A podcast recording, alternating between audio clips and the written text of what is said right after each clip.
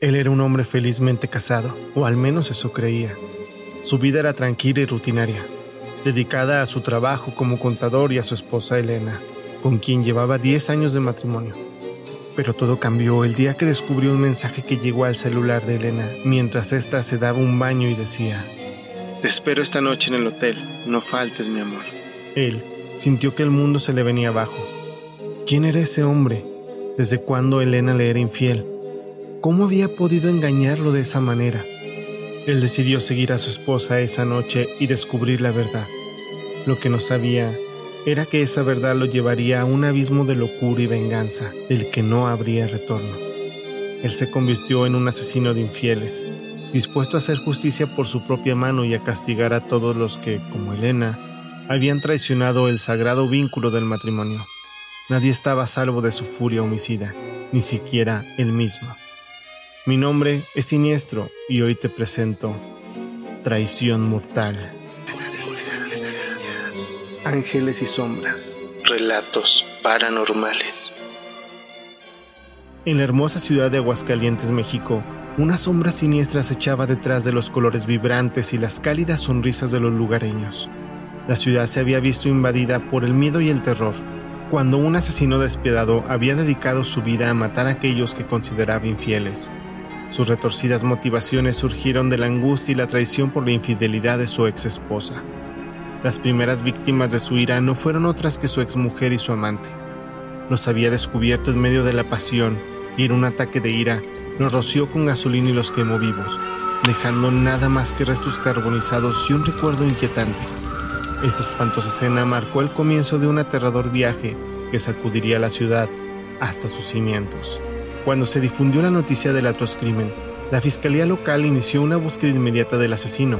Sin embargo, el asesino era hábil y astuto y no dejó rastros excepto un enigmático símbolo maya en cada escena del crimen. Este símbolo se convertiría en el único hilo común que uniría a las víctimas en una red de muerte y misterio.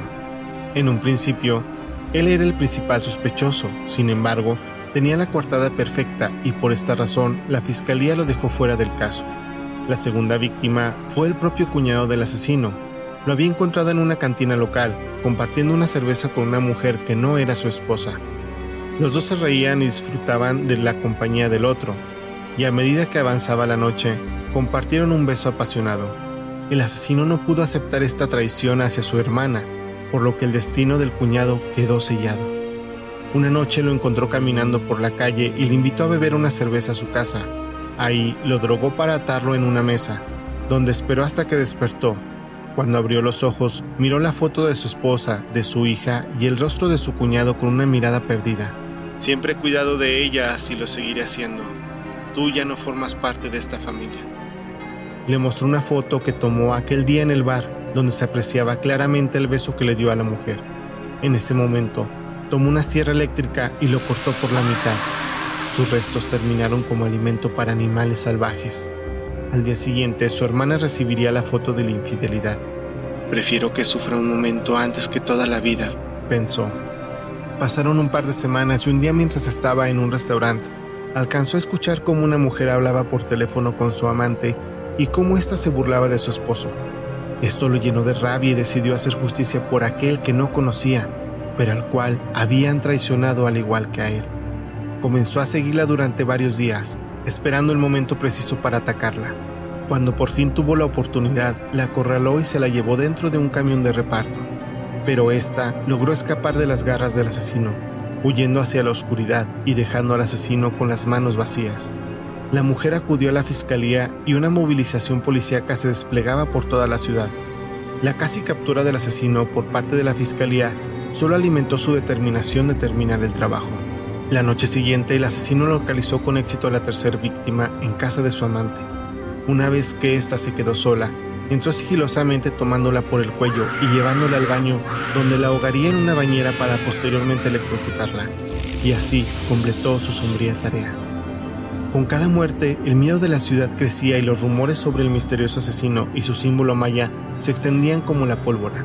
Con el tiempo, el número de cadáveres siguió aumentando, ya que el asesino se cobró la vida de ocho víctimas más.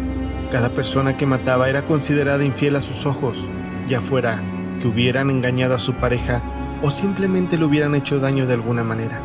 La ciudad vivía en un perpetuo estado de pavor, sabiendo que en cualquier momento alguien más podía ser víctima de la ira del asesino. A pesar de sus mejores esfuerzos, la fiscalía nunca pudo localizar al enigmático asesino. Las pistas eran escasas y el símbolo maya, la única prueba consistente, sirvió como burla y enigma. Nadie conocía la verdadera identidad del asesino ni las razones detrás de su sangrienta cruzada, lo que dejó a la ciudad lidiando con la escalofriante certeza de que el asesino seguía prófugo. Pasaron los años y la leyenda del asesino de Aguascalientes quedó envuelta en un velo de misterio y miedo. La gente de la ciudad a menudo hablaba de los horribles acontecimientos en voz baja, sin querer tentar al destino hablando demasiado alto del hombre que una vez había aterrorizado sus calles. El nombre del asesino se susurraba en rincones oscuros y se utilizaba como advertencia para aquellos que se atrevían a desviarse del camino de la fidelidad. Y así, la aterradora historia del asesino de Aguascalientes se convertiría en una parte indeleble de la historia de la ciudad, un escalofriante recordatorio de la oscuridad que puede acechar dentro del corazón humano. Las víctimas, sus familias y la ciudad en su conjunto nunca olvidarían el terror que alguna vez acechó sus calles, y el inquietante símbolo maya seguirá siendo para siempre un recordatorio del derramamiento de sangre y el dolor que dejó el asesino. Al final, la identidad y los motivos del asesino siguieron siendo un misterio, lo que dejó a la ciudad lidiando con la escalofriante certeza de que el asesino nunca había sido llevado ante la justicia. El espectro del asesino de Aguascalientes perseguiría para siempre la ciudad, un sombrío recordatorio de la oscuridad que puede esconderse incluso en los lugares más vibrantes y hermosos. Hasta aquí termina la historia de este asesino. ¿Crees que llevó demasiado lejos su venganza? ¿Merecían morir por un simple deseo carnal? Cuéntame en los comentarios. Yo soy siniestro y te deseo dulces pesadillas. Ángeles y sombras. Relatos paranormales.